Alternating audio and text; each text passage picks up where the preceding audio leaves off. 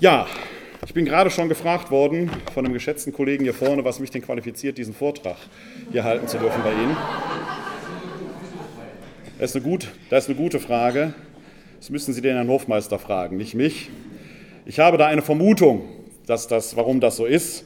Die Vermutung könnte darin liegen, dass ich natürlich nicht nur Pastoralreferent mit einem Beruf bin, der die verrückte Idee hat, sich auf die Straßen und Plätze einer Stadt zu stellen und äh, da von Gott und der Welt zu reden, sich ansprechbar zu machen und sich den Wind der Welt um die Nase wehen zu lassen. Ich habe ja auch ein Privatleben und im Privatleben bin ich Vater zweier mittlerweile erwachsener Kinder mit Down-Syndrom, die meine Frau und ich äh, im zarten Kleinkindalter adoptiert haben. Mittlerweile ist meine Tochter 20 Jahre alt, mein Sohn ist 23 Jahre alt. Das mag sein, dass das ein Grund war, warum man mich hier eingeladen hat. Ich weiß, Förderschule ist ein weites Feld. Nicht alle von Ihnen werden mit geistig behinderten Schülerinnen und Schülern zu tun haben, aber eben auch. Und das ist vielleicht der zweite Link. Ich war nämlich 13 Jahre lang Schulpflichtschaftsvorsitzender der Förderschule für geistig behinderte Schülerinnen und Schüler am Nordpark in Wuppertal und äh, habe mich in dieser Zeit sehr gerne mit Ihren Kolleginnen und Kollegen auseinandergesetzt. Wir haben, denke ich, viel auf den Weg gebracht, manchmal konfliktiv, meistens aber kooperativ. Und äh, von daher weiß ich so ein bisschen, äh, wie Sie ticken könnten. Ich habe da eine Vermutung, wenn Sie so ähnlich ticken wie die Wuppertaler Kolleginnen und Kollegen und äh, freue mich sehr, dass ich heute bei Ihnen sein darf. Vor allen Dingen habe ich mich zusammen mit den Wuppertaler Kolleginnen und Kollegen immer sehr ins Zeug gelegt, wenn es um die Fragen zum Beispiel der Inklusion ging. Eines äh, großen Themas, von dem ich glaube, dass man da das Kind mit dem Bade ausgestüttet hat. Wer kann schon gegen Inklusion sein? Dass Menschen mit Behinderung in äh, die Welt hinein inkludiert werden. Aber wenn man dabei übersieht, dass die Menschen mit Behinderungen doch auch manchmal ganz besondere Eigenschaften haben, die eine besondere Zugehensweise brauchen, kann man es sicherlich nicht so machen, dass man sagt, wir machen jetzt einfach mal alle Schulen auf und tun mal so, als wenn es keine Unterschiede gäbe. Ich habe es dem Kollegen hier vorne schon vorhin erzählt. Ich habe gerade am Montag eine sehr bemerkenswerte Erfahrung mit meinen Kindern machen müssen. Ich war da einkaufen mit den beiden. Das ist ein Laden, den kennen die schon sehr gut. Und ab und zu gehen die beiden dann alleine Strom an und kriegen die 5 Euro und dürfen sich was kaufen. Beide hatten sich überlegt, sie wollen sich eine Fanta-Flasche kaufen. So eine kleine Fanta-Flasche macht meine Tochter vor allen Dingen sehr gerne. Und meine Tochter kennt den direkten Weg, sie kennt die Abkürzung. Ist die jüngere von beiden. Mein Sohn ist da völlig anders gestrickt, vielleicht weil er ein Norddeutscher ist, meine Tochter ist eine Süddeutsche, ist da völlig anders gestrickt. Er hat sein Erfahrungswissen genutzt und ist den Weg gegangen, den man immer geht, durch den kompletten Laden ohne Abkürzung. Vater stand da an der Kasse und sagte, wo ist der Junge? Er kam, aber dann hatte stolz seinen Schein in der Hand, ging die Fanta kaufen, bezahlte und kam. So unterschiedlich sind halt manchmal Menschen mit Behinderung. Die einen können diese Transferleistungen erbringen, die anderen nicht. Und das ist in meinen Augen, wird das in dieser ganzen Inklusionsdebatte komplett und völlig übersehen. Und naja, Sie merken schon, ich habe dann eher differenziertes Verhältnis zu diesem Thema. Aber deswegen haben Sie mich nicht eingeladen, um über Inklusion zu reden, sondern um mit Ihnen hier nachzudenken über Ihr Thema. Zumutung, Berufung, Bewegung und Begeisterung. Ich glaube, jetzt habe ich die Begriffe nicht in der richtigen Reihenfolge genannt, ist aber, glaube ich, auch nicht so wichtig. Da haben wir die Wortwolke nochmal. Und das ist, äh, sind letzten Endes die Themen, mit denen Sie sich heute befassen wollen. Eine ganze Wolke voller Begriffe, die Sie sich überlegt haben in der Vorbereitung auf diesen Tag. Viele wichtige Begriffe sind da drin untergekommen. Einige sind äh, groß gedruckt, weil sie wahrscheinlich sehr häufig genannt wurden und die tauchen ja dann auch im Titel dieser Veranstaltung hier auf. Die meisten Begriffe sind irgendwie miteinander verwandt und wenn ich ganz ehrlich bin, wenn ich diese Wolke hätte alleine schreiben sollen, hätte ich die wahrscheinlich ähnlich geschrieben. Es sind nämlich alles Begriffe, die nicht besonders überraschend sind, wenn Religionslehrerinnen oder Religionslehrer oder auch Theologinnen und Theologen zusammenkommen, dann fallen meistens genau diese Begriffe. Wir sind da irgendwo konditioniert, diese Begriffe zu nennen. Und wir sagen oft auch, wir sind ja begeisterte Menschen, wir wollen begeistern. Von Berufung sprechen wir sehr, sehr gerne. Ich frage mich, ich bin fast 30 Jahre im pastoralen Dienst, ich frage mich immer, genau, ja, hören Sie Stimmen? Wenn Sie Stimmen hören, sind Sie ein Fall für einen Psychiater. Ein Weihbischof hier aus Köln hat in der letzten Woche ein Video veröffentlicht, wo er sagt, wenn er still wird, hört er Stimmen. Ich glaube das nicht, dass das so ist. Wenn es so ist, macht er mir Sorgen. Was ist eigentlich Berufung? Wir verwenden permanent in unserer Sprache diese Begriffe, reden davon, ohne dass wir uns selbst irgendwie vergewissert hätten, was diese Begriffe überhaupt deuten, geschweige denn, dass wir sie irgendwie nach draußen zu den Menschen transportieren können. Das ist unser größtes Glaubwürdigkeitsproblem, das wir haben. Wir reden permanent von irgendwelchem Mangel. Priestermangel, Gläubigenmangel, der Glaube verdunstet, nichts von dem ist wahr. Der einzige Mangel, den wir haben, ist, und da sind Sie an vorderster Front mit dabei, der einzige Mangel, den wir wirklich haben, ist, von dem, was uns zutiefst bewegt, zumindest das, was wir behaupten, dass es uns zutiefst bewegt, Rechenschaft ablegen zu können.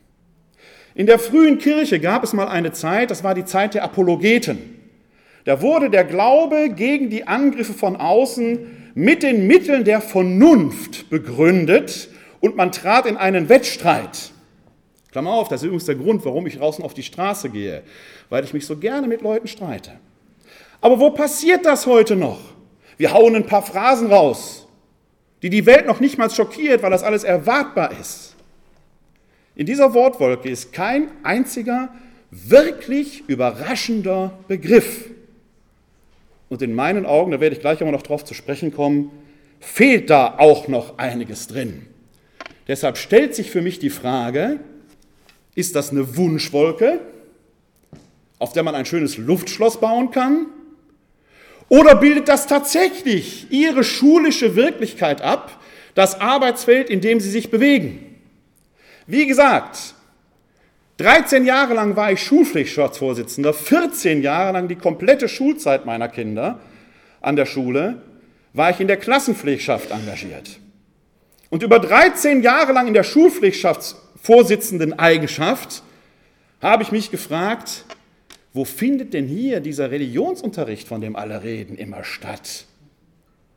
Findet das bei Ihnen statt in der Schule regelmäßig? Sehr gut. Einige nicken, manche gucken skeptisch.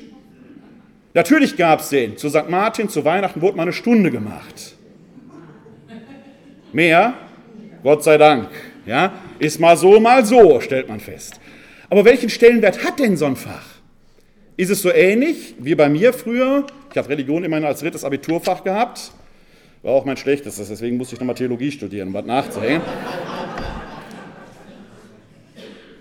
Religion war doch das Fach, wo man so ein bisschen abgehangen hat. Da wurde doch nicht so wirklich was gefordert. Entspricht das dem? Entspricht das dem, was hier in Ihrer Wortwolke auftaucht? Begeisterung, Berufung, Bewegung. Schauen wir mal. Wir gehen einen kleinen Umweg und wir gehen einen Weg zurück nach Jerusalem. Fast 2000 Jahre lang. Vor einigen Tagen ist Jesus in Jerusalem eingezogen. Auf dem Esel reitend hat er sich begrüßen lassen. Eine Geschichte, die in wenigen Wochen wieder unsere Herzen bewegen wird, wenn wir mit Palmzweigen durch die Kirchen ziehen oder vielleicht auch durch die Straßen ziehen. Vielleicht sogar machen Sie es an Ihrer Schule, Palmzweig basteln. Schönes Thema kann man immer sehr gut machen. Was man meistens nicht beachtet, ist der Globe, ist der Kontext, der da drumherum steht. Denn Jesus ist vorher einige Zeit schon in Judäa wirksam gewesen und der Konflikt mit seinen Gegnern hat sich zunehmend zugespitzt. Deshalb zieht er sich zurück in ein kleines Kaff namens Bethanien. Bethanien ist ungefähr zehn Kilometer von Jerusalem entfernt, quasi hinter dem Ölberg gelegen. Am Palmsonntagmorgen, also das, was wir als Palmsonntag feiern, man weiß ehrlich gesagt gar nicht, ob es ein Sonntag war, aber ich sage mal, am Palmsonntagmorgen entschließt er sich, nach Jerusalem einzuziehen. Er setzt damit ein symbolisches Signal. Die Menschen jubeln, die Bibel suggeriert, dass da die Volksmassen am Rand standen. Ob das so gewesen ist, kann man historisch bezweifeln. Aber in seinem Gefolge werden sich an die 100 Personen befunden haben. Wie komme ich da drauf? Zwölf Apostel plus 72, die er ausgesandt hat, plus noch ein paar mehr. Und die können schon einen ordentlichen kleinen Auflauf inszenieren. Hier sind jetzt weniger im Raum. Wenn ich mit Ihnen jetzt sagen würde, wir ziehen jetzt mal hier, Herr Hofmeister, auf dem Esel reiten voran, und wir ziehen mit Palmzweigen hinterher, dann machen wir schon ordentlich Furore hier in Köln. Da kommen wir mit in die Zeitung. Esel und Hofmeister reichen. Esel und Hofmeister reichen.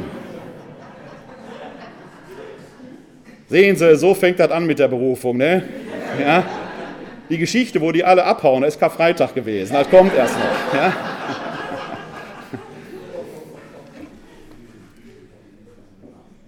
Er will mich aus dem Konzept bringen, er schafft er aber nicht. Er reitet also nach Jerusalem hinein, guckt sich alles an, steht da in der Bibel, schaut sich um und geht abends wieder zurück. Er verlässt Jerusalem wieder, wieder zurück nach Bethanien. Am nächsten Tag ereignet sich folgende Geschichte. Als sie am nächsten Tag Bethanien verließen, hatte er Hunger. Da sah er von weitem einen Feigenbaum mit Blättern und ging hin, um nach Früchten zu suchen, aber er fand nichts als Blätter, denn es war nicht die Zeit der Feigenernte. Da sagte er zu ihm, in Ewigkeit soll niemand mehr eine Frucht von dir essen, und seine Jünger hörten es. Am Tag nach dem Einzug in Jerusalem und danach wird Jesus wieder nach Jerusalem hineinziehen und dann findet die berühmte sogenannte Tempelreinigung statt. Also zwischen Einzug in Jerusalem, zurück nach Bethanien, Übernachtung, Feigenbaumgeschichte, rein nach Jerusalem, Tempelreinigung, wieder raus, zurück nach Bethanien. Eine kleine Zwischenepisode, die der Markus zwischen diese beiden doch sehr extremen Ereignisse in Jerusalem gestellt hat. Mit dem zarten, sanften Hinweis am Schluss, und seine Jünger hörten das, was er gesagt hat. Das qualifiziert diese kleine, unscheinbare Episode als eine Lehrerzählung. Hier geschieht offenkundig etwas, was seine Jünger begreifen sollen. Diese Feigenbaum-Perikope ist einigermaßen verstörend, denn der Text sagt ja ausdrücklich, Jesus hatte Hunger, er möchte etwas essen und er sah von weitem einen Feigenbaum mit Blättern und ging hin, um nach Früchten zu suchen, aber er fand keine, weil die Zeit nicht für bereit war für die Ernte. Dreimal kann man im Jahr einen Feigenbaum beernten. Dreimal. Im Februar und März, im Mai und im Juni und dann noch mal im Herbst. Und so Feigenbaum ist ein ganz komischer Baum, eine ganz komische Frucht. Denn die Feigenfrucht, die wir da so gerne essen, die so süß schmeckt, die man bei uns im Delikatessenladen bekommt, ist eigentlich gar keine Frucht, sondern ist die Blüte des Feigenbaumes. Und zwar eine Blüte, die nach innen wächst. Und die nur dann nach innen wachsen kann, wachsen kann, wenn sie natürlich bestäubt worden ist. Und sie wird bestäubt von einem einzigartigen Tier, der Feigengallwespe. Die sehen Sie hier. Und diese Feigengallwespe kommt nicht nur und bestäubt den Blütenstempel. Sie legt auch ihre Eier da hinein. Und dann reifen in der heranreifenden Frucht die Larven der Feigengallwespen an. Deshalb können Veganer keine Feigen essen, weil da kleine tote Wespen drin sind. Und schwupp ist der Appetit hinüber. Damit diese Frucht heranreifen kann, musste eine kleine, unschuldige Wespe ihr Leben lassen. Aber sie schenkt auch Leben. Denn diese Larve wächst ihr heran und hier sehen Sie, wie so eine kleine Feigengallwespe gerade schlüpft und quasi vor der Ernte die Feige verlässt. So kommt es, dass wir diese Früchte da am Baum hängen haben, ganz besondere Früchte, die Jesus offenkundig gesucht hat. Und so sehen die aus, wenn die überreif sind, wenn die fast aufplatzen, uns ihr Fruchtfleisch quasi entgegenhalten, da möchte man doch zulangen. Keine Frage. Jesus hat Hunger. Er möchte gerne von diesem Baum essen. Aber es ist nicht die Zeit der Ernte. Kann ja auch nicht sein. Wir sind kurz vor dem Paschafest. Es ist irgendwo Anfang April. Die Frühernte ist weg, die Mittelernte ist noch nicht da. Weiß Jesus das nicht? Weiß er das nicht? Natürlich weiß er das. Natürlich. Denn wenn eins da in Israel wächst zur damaligen Zeit und wenn eins zwischen Bethanien und Jerusalem wächst, dann sind das Feigenbäume. Warum? Weil sich diese Geschichte an einem Ort zuträgt zwischen Bethanien und Jerusalem, der heißt Bethphage. Und Bethphage können Sie auf Deutsch übersetzen mit Feigenhausen. Diesen Namen wird dieser kleine Ort nicht umsonst tragen. Da werden Feigenbäume gewachsen sein. Das heißt, dieser Jesus von Nazareth, der Sohn Gottes, sucht an einem Baum, der keine Früchte tragen kann, wühlt sich da so durch, untersucht den fast genau, findet natürlich keine Früchte, welch Wunder, und dann verflucht er ihn. Dieser Feigenbaum hat keine Chance. Er hat keine Chance. Wer mit solch falschen Erwartungen an ein Naturereignis hingeht, macht dieses Naturereignis kaputt. Der Feigenbaum kann nur verlieren.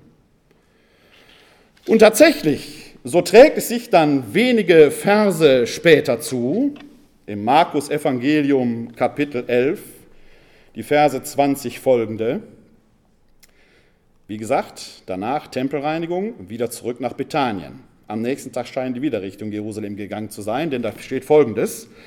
Als sie am nächsten Morgen an dem Feigenbaum vorbeikamen, sahen sie, dass er bis zu den Wurzeln verdorrt war. Da erinnerte sich Petrus und sagte zu Jesus, Rabbi, sieh doch, der Feigenbaum, den du verflucht hast, ist verdorrt. Das ist jetzt ein Jesus, den man sich so doch eigentlich nicht vorstellt, der mal eben so einen Feigenbaum meuchelt durch sein pures Wort. Wir haben in apokryphen Evangelien, den Kindheitsevangelium, zahlreiche solche Geschichten, wo allein das Wort des kleinen Jesus, vielleicht sechs, sieben Jahre alt, schon genügt, um andere Kinder tot umkippen zu lassen. Sehr interessante, lustige Geschichten teilweise, aber auch ziemlich tragikomisch. Jesus spielt, macht im Schlamm einen kleinen Staudamm oder irgendetwas, staut Wasser auf, ein anderer kommt, macht den mit dem Stock kaputt, da sagt Jesus, das sollst du büßen, plopp, gibt der Tod um. So ähnlich ist das hier mit dem Feigenbaum. In den Kindheitsevangelium nach Thomas macht Jesus die aber hinter alle wieder lebendig, da freuen sich zum Schluss alle. Dieser Feigenbaum ist verdorrt. Und er hatte keine Chance. In der Variante des Matthäusevangeliums ist es noch drastischer. Da verdorrt der Feigenbaum nämlich sofort wird also überhöht. In der Exegese wird diese Geschichte dann auch immer wieder hinterfragt. Ist das nicht ein Sinnbild für Israel und so weiter? Wissen Sie, ich glaube ja, als man diese Texte hier aufgeschrieben hat in der Bibel, hat man die für Menschen geschrieben, die nicht zehn Jahre Theologie studiert haben. Die hat man aufgeschrieben, damit man sie im Hören verstehen kann. Wir erzählen, wir studieren heute fünf oder zehn Jahre Theologie, damit wir diese Geschichten verstehen können, weil wir den unmittelbaren Kontext nicht mehr haben. Wir leben eben nicht in Betfage im Jahre Null oder im Jahre 30. Wir müssen das verstehen. Die Menschen damals haben es unmittelbar verstanden. Ich glaube, dass es einen ganz banalen Grund dafür gibt. Dieser Baum war schon in der Substanz krank. Und Jesus untersucht diesen Baum, vielleicht hat er sogar genau so einen Baum gesucht. Der klettert ja, da muss ja da hineingeklettert sein, muss sich das ja alles angeguckt haben. Der sucht also gar nicht in Wirklichkeit Früchte, sondern er untersucht diesen Baum und findet einen, der vielleicht krank ist, der seine Blätter gleich abwerfen wird. Und am nächsten Tag steht er tatsächlich da und die Jünger sollen jetzt etwas begreifen. Im gesamten Kontext in den Evangelien tauchen da auch so Entscheidungsevangelien auf. Das Evangelium bei Matthäus, das Evangelium von der, vom königlichen Hochzeitsmahl, wo zum Schluss der eine rausgeschmissen wird, der kein Gewand anhat. Hier im Matthäus-Evangelium, das Gleichnis von den Winzern, immer geht es um Entscheidungen. Entscheide dich für oder gegen Jesus. Vor allen Dingen achte darauf, wenn die Zeit reif ist.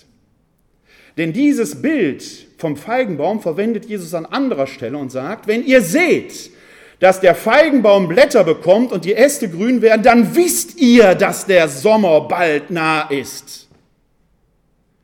Lernt diese Zeichen zu lesen. Aber hier ist ein Feigenbaum, der verlässt alle Blätter fallen, der verdorrt und trotzdem ist der Sommer nah.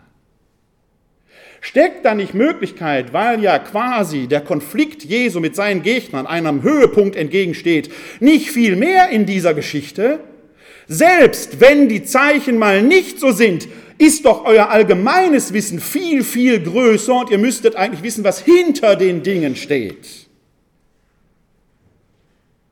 Was ist mit diesem Feigenbaum eigentlich los? Wer mich kennt, weiß, wenn man mir sagt, du sollst 70 Minuten reden, rede ich 70 Minuten, mache ich heute. Aber ich weiß, 70 Minuten sind eine verdammt lange Zeit. Die Schulstunde ist nicht umsonst nur 45 Minuten lang. Dann lässt die Aufmerksamkeit nach. Und ich habe einen sehr, sehr guten Rhetoriklehrer gehabt, der sitzt hier vorne, der Abraham Rodolfsen, der hat mir mal beigebracht, wie man frei redet. Und von dem habe ich auch gelernt, man muss die Aufmerksamkeit ein bisschen hochhalten. Und das versuche ich. Und deswegen rede ich hier nicht über Berufung, Bewegung und Begeisterung, Worte, die Sie sowieso alle von mir erwarten, sondern ich versuche das Ganze mal von einer anderen Seite aufzuzäumen. Denn Sie und ich, wir haben es doch mit besonderen Menschen, wie wir sagen, zu tun. Mit Menschen mit Handicap. Da nicken Sie, ne? Spielen Ihre Schülerinnen und Schüler eigentlich Golf? Die meisten aber nicht. Meine Kinder haben kein Handicap, sind keine Golfspieler. Meine Kinder sind einfach behindert. Warum machen wir so einen Eiertanz um dieses Wort? Denn sie haben doch überhaupt kein Problem zu sagen, ich bin begeistert, ich bin bewegt, ich bin berufen. Bei behindert machen wir plötzlich einen riesen Fass auf und fangen an, das mit spitzen Fingern anzufassen. Gleichzeitig erwarten wir von behinderten Menschen, und ich gestehe jetzt zu, dass ich mich mit geistiger Behinderung besser auskenne als mit Lernbehinderten, mit emotional schwierigen Kindern, mit herausforderndem Verhalten. Gut, haben meine Kinder teilweise auch, wer hat das nicht? Selbst Lehrer sollen herausforderndes Verhalten haben. Ich kann da als Vater ein Lied von singen, kann ich Ihnen sagen. Das fand ich immer besonders schwierig, die schwierigen Lehrer. Natürlich Eltern. In, dem ganzen, in der ganzen Wortwolke, die sich hier aufgemacht haben, taucht dieser ganze große Globe nicht auf. Da taucht nur SUS auf, Schülerinnen und Schüler. Aber es fehlt für mich die Schulleitung. Die hat doch Erwartungen an Sie, oder nicht? Das Lehrerkollegium, in dem Sie vielleicht bisweilen den Religionsunterricht neu positionieren müssen und wo Sie vielleicht auf Widerstand stoßen. Denn rein statistisch gesehen können die nicht alle katholisch oder evangelisch sein. Da sind mit Sicherheit auch Leute drunter, die sagen, Religion ist Opium für das Volk oder so. Da nicken sie auch wieder. Vor allen Dingen fehlt eine ganz wichtige Zielgruppe, von der ich immer bemerkenswert finde, dass Lehrer die gerne ausblenden, diese Eltern. Denn die meisten Schülerinnen und Schüler sind doch nicht volljährig. Sie müssen sich also mit den Eltern auseinandersetzen und Eltern sind immer schwierig. Entweder sind das Eltern, die tatsächlich ihren Job als Eltern machen, mit denen sie aber permanent im Clinch liegen, weil die sich bei ihnen beschweren, oder es sind Eltern, die sich nicht kümmern, da beschweren sie sich auch, dass die Eltern sich nicht kümmern. Eltern, ganz, ganz schwierige Zielgruppe. Fast möchte man von Gegnern sprechen. Eltern, mit denen man gut kooperiert, sind ein rares Gut. Wenn Sie sowas in Ihrer Schule oder Klasse haben, halten Sie sich die warm. Sollte man sehr gut pflegen, wie in Feigenbaum. Und dann gibt es ja noch die Bezirksregierung. Die will auch was von Ihnen, taucht ja auch nicht auf. Das Bistum, Missio Canonica, hat auch noch Ansprüche, taucht ja auch nicht auf.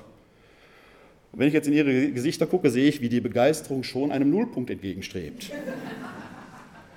Und dann gibt es noch diesen vermaledeiten Lehrplan, den die Landesregierung da gemacht hat. Und jede neue Schulministerin, jeder neue Schulminister treibt eine neue Sau durchs Dorf. Die Schule ist doch zu einem offenen Laboratorium geworden, wo wir am offenen Kinde permanent neu operieren. Und dann, wenn Sie gedacht haben, Sie haben endlich ein Konzept entwickelt, wird die nächste Sau durchs Dorf getrieben, können Sie alles über den Haufen schmeißen und dann Inklusion. Die sollen doch selbstständig werden, ne? Erziehung zur Selbstständigkeit. Wie oft habe ich, als ich in der Schule war, noch von den Lehrern gehört, wenn man dann so in der Berufspraxisstufe auf das Thema selbstständig Leben zuging, dass man doch sich jetzt nach einer Wohngruppe umsehen müsste. Wenn Sie jetzt ganz ehrlich sind, brauchen Sie mir hier nicht sagen, wann sind Sie zu Hause eigentlich ausgezogen? Wann sind ihre Kinder ausgezogen zu Hause? Wohnen die nicht mit 23, 24, 25 manchmal noch zu Hause? Aber wenn die behindert sind, müssen die mit 18 selbstständig werden und ab raus zu Hause. Tut denen gut. Was ein Hirnriss. Wissen wir eigentlich, was wir da reden? Reflektieren wir noch darüber, was ist der Mensch, dass du an ihn denkst?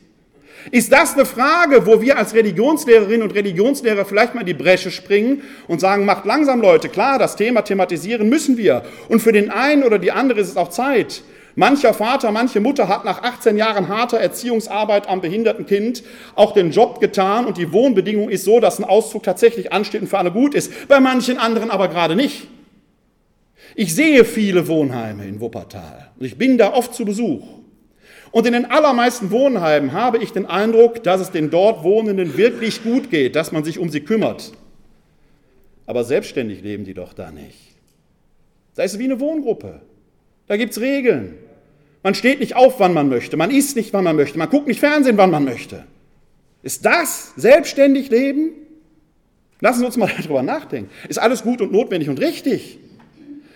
Aber wäre es nicht unsere Aufgabe als Religionslehrerinnen und Religionslehrer, da auch mal mahnen zu reden und auf die Wahrheit zurückzudrängen, alleine deshalb, weil wir sagen, wir glauben an den, der die Wahrheit, der Weg und das Leben ist? Müssen wir nicht manchmal in den Diskurs genau diesen kritischen Gedanken einspeisen? Wäre das nicht eine Aufgabe des Religionsunterrichtes über die Schülerinnen und Schüler hinaus? Und den größten Klopper, den ich in meiner Zeit als Schulpflichtschaftsvorsitzender erlebt habe, ist der Begriff Einzelfallförderung. Wie wollen Sie das realistisch machen?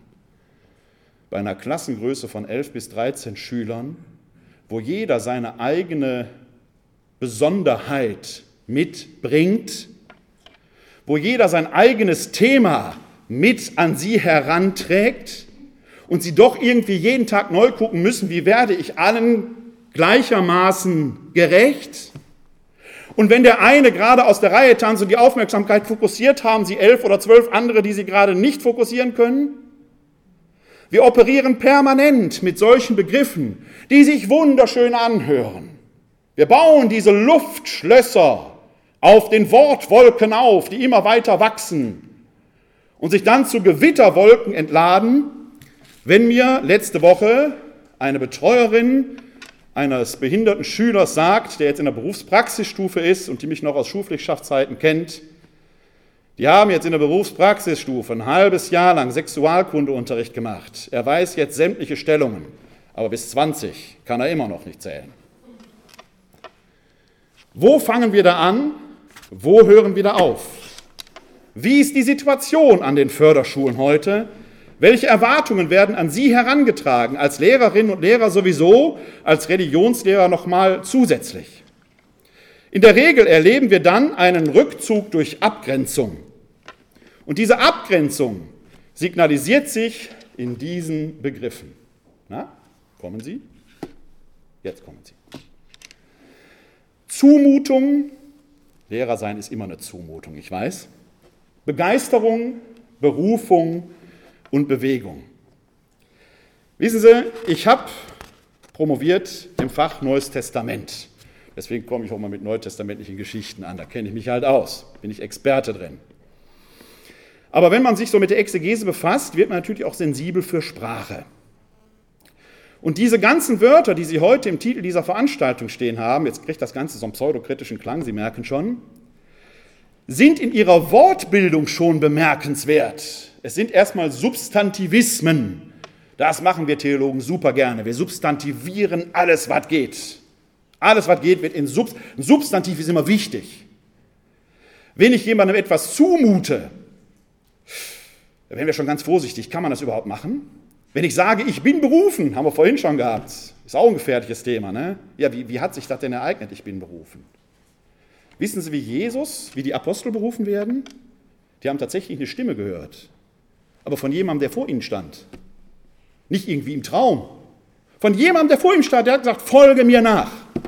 Das war so krass konkret, da konnten sie gar keinen Zweifel haben.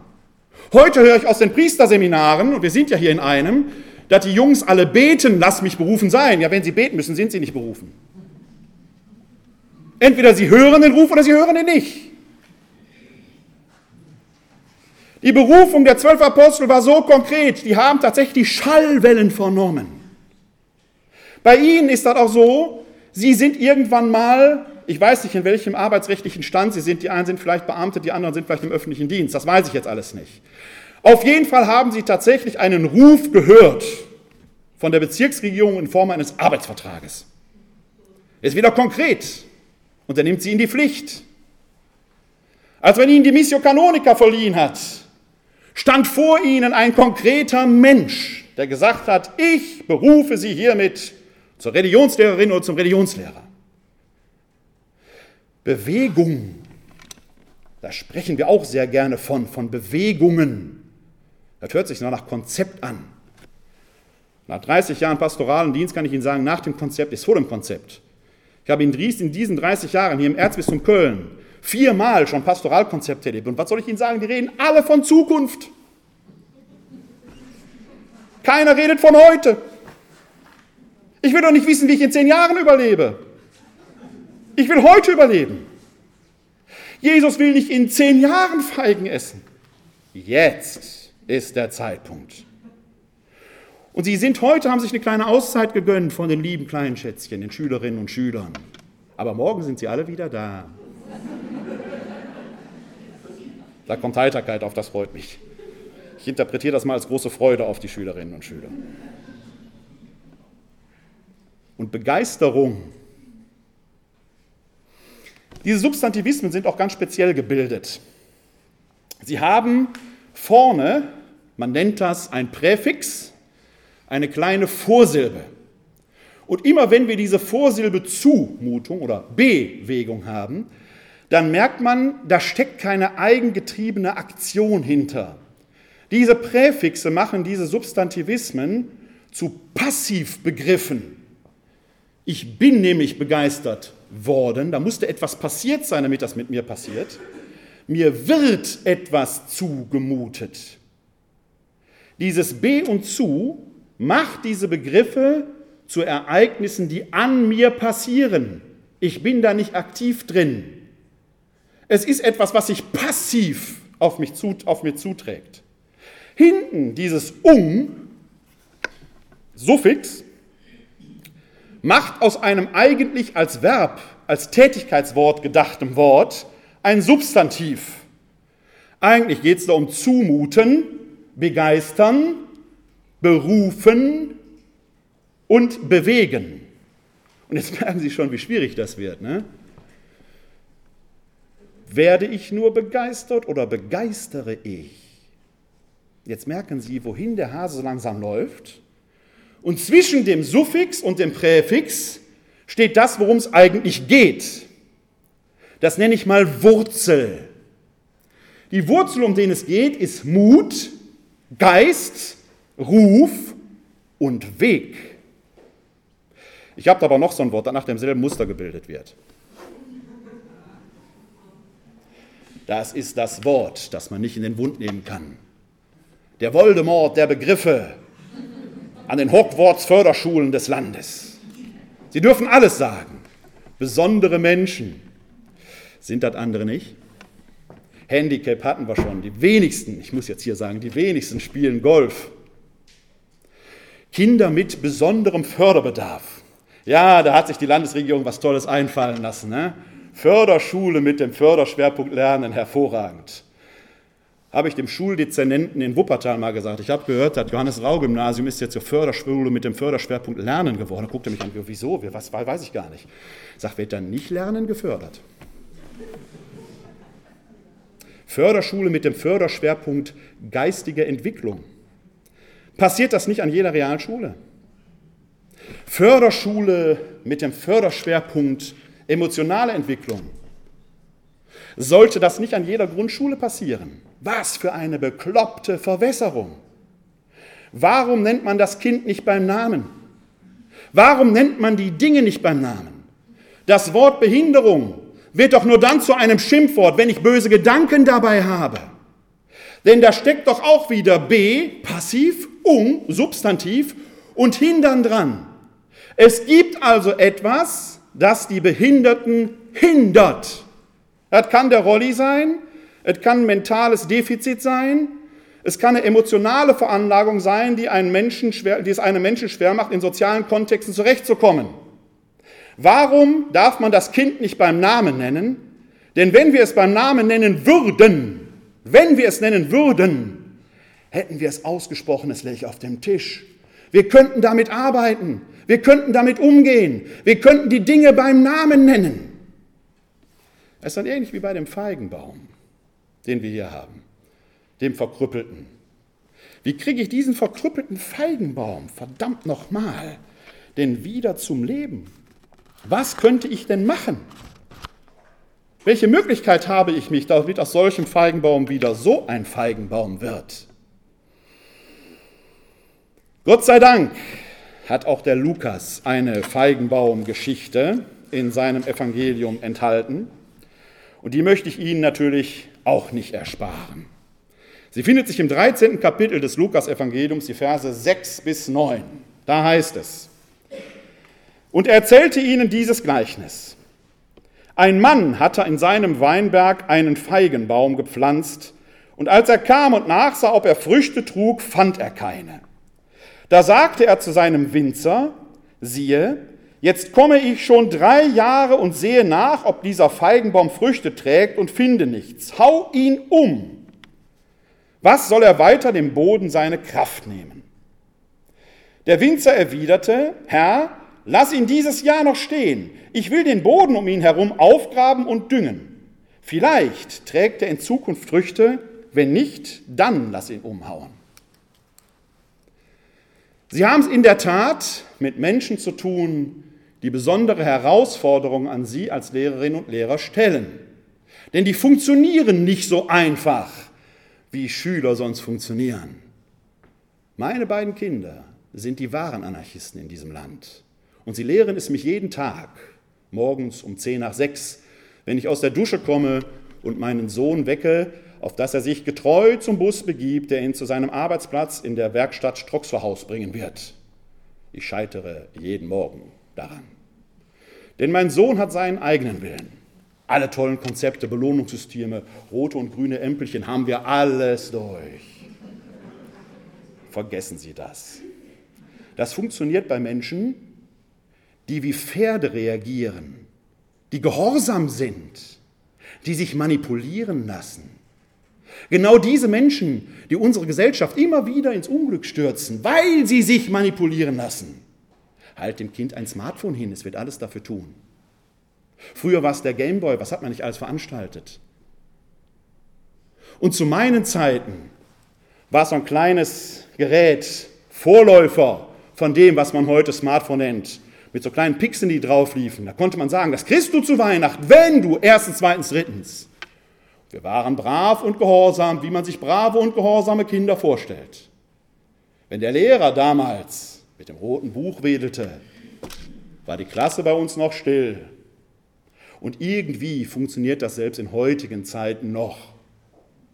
Normalen Menschen können sie mit Sanktionen auf die tollsten Sprünge verhelfen wie sie einem Pferd, das sie die Sporen geben, bekloppterweise über jedes Hindernis springt.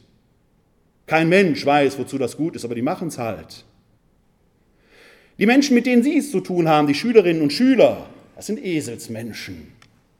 Die machen noch lange nicht, was sie sagen.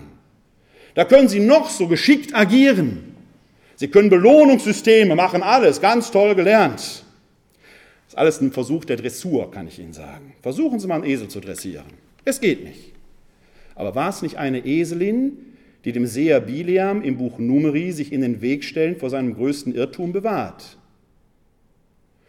Mein Sohn hat mich mal gelehrt, einen Löwen zu beobachten.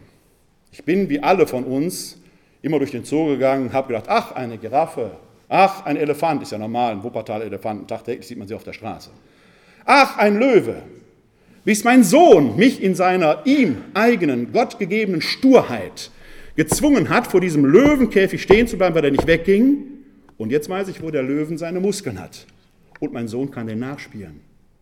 Mein Sohn kann den Löwen nachspielen. Nicht einfach so, wie Kinder Löwen spielen. Er weiß, wie die Muskeln sich bewegen. Mein Sohn hat eine eigenartige Begabung, die ich nicht verstehe. Der sieht im Fernsehen eine Melodie und sagt, das ist doch da und da gewesen und zitiert einen Film, der fünf, sechs Jahre alt ist. Hat er sich gemerkt. Mein Sohn hat Zahlen gelernt durch die Rückennummern von Fußballspielern. Deswegen heißt bei uns, ich habe am 22. März Geburtstag, das ist Kurani. Ich bin am Kurani-Tag geboren, weil er die Rückennummer 22 hatte. Das geht. Um die Ecke denkend. Er zwingt mich, er zwingt mich immer wieder aufs Neue, um die Ecke zu denken und dabei entdecke ich plötzlich eine ganz eigene Welt, die ich in meiner mir eigenen Betriebsblindheit gar nicht gesehen hätte. Welch ein Potenzial liegt in diesen Eselsmenschen, die sich nicht einfach verkrümmeln lassen. Ist das nicht das große Ideal der 68er mal gewesen? Wollten wir nicht alle mal so sein? Aber jetzt schauen Sie sich mal an. Schauen wir uns mal selber an. Ich gucke mit in den Spiegel. Vor ihnen sitzen diese Schülerinnen und Schüler, die sie mit ihrem Verhalten manchmal herausfordern. Und eigentlich, eigentlich zeigen die uns genau dieses Widerständige auf. Die sind nicht unbedingt aus eigenem Willen widerständig, die sind widerständig, weil sie so sind, wie sie sind. Aber genau darin von Gott gewollt. Und dann kommen wir und reden von Begeisterung, von Zumutung. Ja, der Schüler ist eine Zumutung. Von Bewegung, und Berufung. Ich fange mal mit der Begeisterung an. Der Religionsunterricht ist nämlich kein Ponyhof. Sie können die Missio Canonica ja nur erwerben, wenn Sie getauft und gefirmt sind. Tauf und Firmung, diese beiden Sakramente, gehören eigentlich verdammt eng zusammen. Wenn Sie mal eine Erwachsenentaufe miterlebt haben, dann wissen Sie, dass zwischen Taufe und Firmung gerade mal höchstens zwei Minuten liegen. Nicht mehr. Es ist eine Einheit. Wir haben die im normalen katholischen Leben zerdehnt, weil wir irgendwann so im vierten Jahrhundert begonnen haben, Kinder zu taufen. Und die Kindertaufe ist eigentlich ein theologischer Extremfall, denn er tut dem Kind de facto ja Gewalt an. Normalerweise müssten wir doch, um getauft zu werden, aus freien Stücken Ja zum Glauben sagen. Wir fragen das Kind aber noch nichtmals. Deswegen haben wir in der römisch-katholischen Tradition die Firmung in diesem Fall von der Taufe abgekoppelt, damit wenigstens bei der Firmung der Delinquent sein Ja geben kann, also ratifiziert, was er ein paar Jahre vorher eigentlich hätte selbst tun müssen, aber nicht selbst tun konnte, weil er ja zu klein war oder sie. Bei der Firmung redet man heute in den Firmenvorbereitungen immer, da bekommst du den Heiligen Geist. Ist Quatsch, den haben sie nämlich schon längst. Den haben sogar Ungetaufte. Warum? Weil es der Geist Gottes ist, der lebendig macht. Im Alten Testament wird beschrieben, wie Gott diesen Lehmklumpen gemacht hat, diesen Adam, der liegt jetzt vor ihm, ist aber noch ein Lehmklumpen. Wie bringt Gott diesen Lehmklumpen ins Leben? Indem er ihm Atem in die Nase bläst. Schwupp lebt er. Ein Vorgang, den der Auferstandene übrigens mit seinen Jüngern wiederholt, wenn er sich im Johannesevangelium vor sie stellt und sie anhaucht. Im Psalm 104 heißt es deshalb konsequent, sendest du deinen Geist, Schrägstrich Atem aus, so werden sie alle erschaffen. Nimmst du ihnen den Atem, so schwinden sie hin. Alles, was atmet, trägt also den Geist Gottes in sich ist Trägerin oder Träger des Geistes Gottes. Ob sie er es weiß oder nicht, das ist zumindest das, was wir als Christen glauben. Alles, was atmet, trägt Geist Gottes in sich. Können Sie jetzt theoretisch, würde jetzt so weit führen, auf die Tierwelt, in meinen Augen sogar auf die Pflanzenwelt ausweiten. Wir reden jetzt mal der Einfachheit halber vom Menschen. In jedem Menschen, der mir also gegenübersteht und der fröhlich vor sich hin atmet, und das Interessante ist ja, den Atem können Sie gar nicht unterdrücken. Sie können ihn für den Zeitraum x mal anhalten, aber dann müssen Sie weiteratmen. Wer atmet, lebt. Wir atmen sogar im Schlaf so vor uns hin, völlig unbewusst. Gerade deshalb müssen die frühen Christen wohl davon ausgegangen sein, ja, das ist der göttliche Lebensimpuls, weshalb ein gewisser Paulus feststellen kann im ersten Korintherbrief, Wisst ihr nicht, dass ihr Tempel Gottes seid und der Geist Gottes in euch wohnt?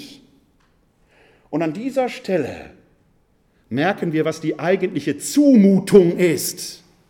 Die ist nämlich doppelt. Das ist ein Vertrag, den Gott mit uns geschlossen hat, den wir, weil wir schon leben, gar nicht so einfach abweisen können.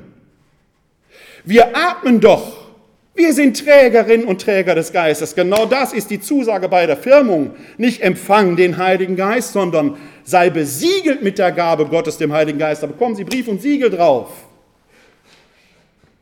Das heißt, ich muss mir doch als handelnder Person immer wieder bewusst machen, dass meinem Gegenüber durch mich hindurch Gott begegnet. Ich bin nicht Gott. Aber Gott lebt und atmet in mir. Und in diesem Sinn soll ich in der Welt leben, weshalb Paulus sagt, handelt nach dem Gesetz der Liebe Christi. Jetzt kommt aber das Schlimme. Mein Gegenüber atmet ja auch. Das heißt, in meinem Gegenüber begegnet mir eben auch Gott. Er atmet ja, ob er es weiß oder nicht.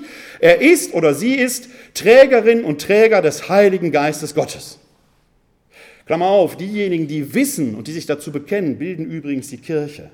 Die Kirche ist die Gemeinschaft derer, die Trägerinnen und Träger des Geistes Gottes sind und das wissen. Deshalb steht im Glaubensbekenntnis nach dem Glaubensartikel über den Heiligen Geist, wir glauben an den Heiligen Geist, der Herr ist und lebendig macht, der aus dem Vater und dem Sohn hervorgeht, der mit dem Vater und dem Sohn angebetet und verherrlicht wird. Und jetzt kommt und die eine heilige katholische und apostolische Kirche.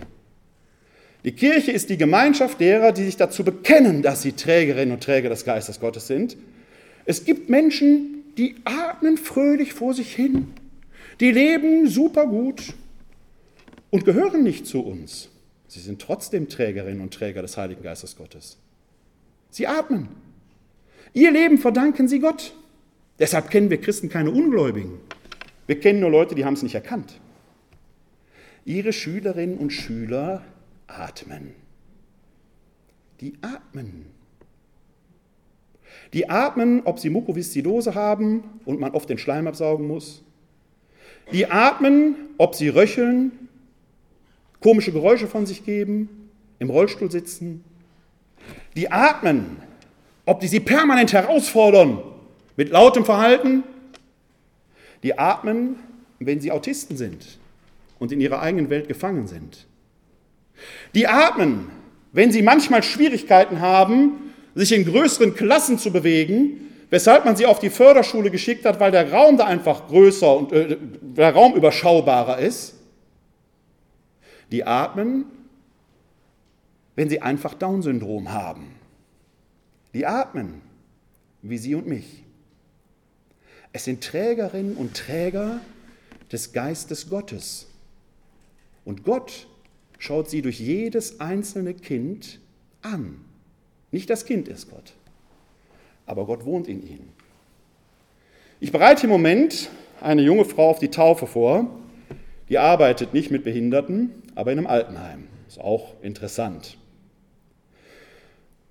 Und die fragte mich einmal, was muss ich eigentlich machen, wie gehe ich damit um, wenn ich in ein Zimmer gehen muss, wo ein Mensch liegt, bei dem es mir erkennbar schwerfällt, mich dem jetzt zuzuwenden. Vielleicht, weil er irgendwas gemacht hat, weil er unverschämt war, vielleicht, weil er einfach ihr so nur unsympathisch ist. Wissen Sie, das ist so wie mit diesen Begriffen, die wir in der Wortwolke da hatten. Wir Christen sind ja von Natur aus Gutmenschen. Wir müssen ja zu allen gut sein, steht im Galaterbrief, Kapitel 6, Vers 10. Helft allen, besonders euren Glaubensgenossen. Darf ich dann auch nicht mal zu schlechten Gedanken haben? Doch, dürfen Sie. Dagegen können Sie sich nämlich gar nicht wehren. Sie müssen auch nicht alle mögen. Sie müssen nicht jeden Schüler mögen. Sie müssen nicht jeden Vater, jede Mutter mögen. Sie müssen auch nicht mal jeden Kollegen, jede Kollegin mögen. Ist gar nicht Ihr Job. Ihr Job ist, alle zu lieben.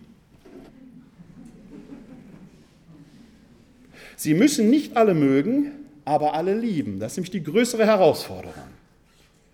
Weil wir in der Liebe den Widerstand überwinden und sagen, ich mag dich nicht, aber ich helfe dir trotzdem. Ich bin trotzdem für dich da. Wenn Sie vielleicht morgen in die Schule gehen und die Klassentür öffnen und Sie sehen diesen liebenswerten Haufen besonderer Menschen da, dann sagen Sie sich, alle atmen heute, Gott sei Dank. Gott wohnt in jeder und jeder, jedem Einzelnen von Ihnen. Und in diesem Auftrag will ich, weil auch ich atme, heute hier hineingehen. Das ist die eigentliche Idee, die wir als Christen in diese Welt tragen wollen. Damit sind wir entsandt worden, das in die Schulen zu tragen. Vielleicht, wenn Sie in Lehrerkonferenzen oder Klassenkonferenzen das nächste Mal über so einen besonderen Menschen reden müssen, der so besonders ist, dass Sie vielleicht über einen Unterrichtsausschluss und zeitlichen nachdenken, dann bringen Sie wenigstens ein und sagen, er atmet. Versuchen wir so miteinander umzugehen, nicht einfach abzuurteilen. Ja, er muss eine Sanktion kriegen, sonst lernt das vielleicht nie. Wir wollen nicht einfach drüber wegsehen. Denn auch das gehört dazu, wenn wir die Selbstständigkeit unseres Gegenübers ernst nehmen, und die ist natürlich bei einem 18-Jährigen anders als beim 6-Jährigen, klar, dann muss ich ihn auch in dieser Selbstständigkeit tatsächlich ernst nehmen und darf mir nicht irgendwelche pädagogischen Tricks ausdenken, es jetzt wieder zurechtzubiegen und zurecht erklären und dann doch wieder irgendwie eine gute Wendung zu kriegen. Nein, Mist ist Mist, Behinderung ist Behinderung und gut ist gut. Wir müssen die Dinge lernen, beim Namen zu nennen. Wie war das noch gerade im Lukas-Evangelium mit diesem Feigenbaumgleichnis? Der Feigenbaum sieht doch eigentlich so aus, aber so sollte er sein. Was lehrt Jesus in diesem Gleichnis? Und wie sieht plötzlich diese Situation mit diesem verdorrten Feigenbaum da in der Nähe von Bethphage aus? wo Jesus vielleicht genau wusste, was mit diesem Baum passieren wird. Und alle hörten es. Der Winzer sagt, ich will ihn umgraben. Ich will die Wurzel freilegen. Das ist Arbeit. Er will Luft an die Wurzeln bekommen. Sie düngen und gießen, ihn mit Nährstoffen versorgen. So ein Feigenbaum braucht fast nichts. Aber manchmal muss man ihm doch auf die Sprünge helfen. Dann will ich ihm drei Jahre Zeit geben. Der Feigenbaum und seine Fähigkeit steht plötzlich im Mittelpunkt. Dieses Restpotenzial, was in ihm vielleicht noch da ist, zu aktivieren. Dazu braucht es Zeit und dazu braucht es Anstrengung und Arbeit. Manchmal muss man ihm auf die Sprünge helfen. Ihre Klasse ist eine Feigenbaumplantage. Da stehen lauter kleine Feigenbäume drin. Manche tragen schon reife Frucht und manche scheinen so vor sich hin zu verdorren. Und wie oft sind Sie schon hingegangen und haben Ihr Urteil vorher schon gefällt? Warum? Weil Sie Menschen sind. Ich mache es doch auch so manchmal. Wie oft haben wir bei uns schon gedacht, das hat doch sowieso keinen Sinn mehr und haben ihn so vor sich hin vegetieren oder dorren lassen. Und dann kommt dieser Winzer und sagt, nein, die gesunden Feigenbäume brauchen die Hilfe nicht. Aber dieser eine Kranke, da legt er Hand an und er geht an die Wurzeln. Und an die Wurzeln zu gehen in unserer Wortwolke heißt Mut, einen Weg gehen, im Geiste Gottes. Und wenn es sein muss, diese Botschaft immer wieder laut rufen, Sie sind berufen, damit sie rufen. Zumutung heißt, man spricht ihnen diesen Mut zu. Wenn man Mut bekommen hat, dann sitzt man nicht da und wartet, dass ein anderer tut. So funktionieren ja Teams. Ne? Team, wissen Sie die Abkürzung? Toll, ein anderer macht's. Nein, Sie haben den Mut bekommen, dass Sie es selbst machen. Das wäre übrigens Berufung. Wenn Sie Ihren Beruf wirklich als Berufung verstehen, dann wartet man nicht, bis es ein anderer macht. Dann ist man selbst unterwegs.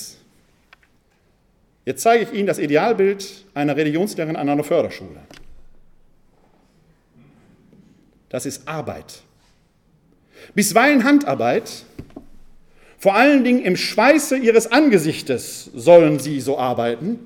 Sie sollen keine Träumerinnen und Träumer sein.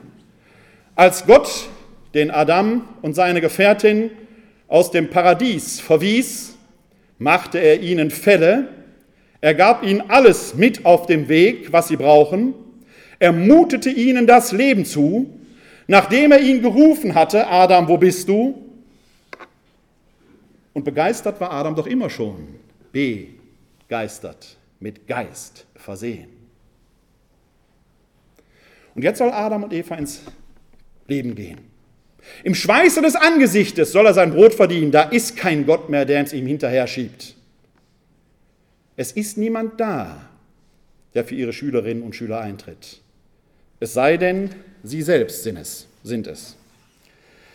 Da fällt mir noch ein, die Geschichte mit dem Feigenbaum im Matthäusevangelium hat noch eine bemerkenswerte Wendung am Schluss.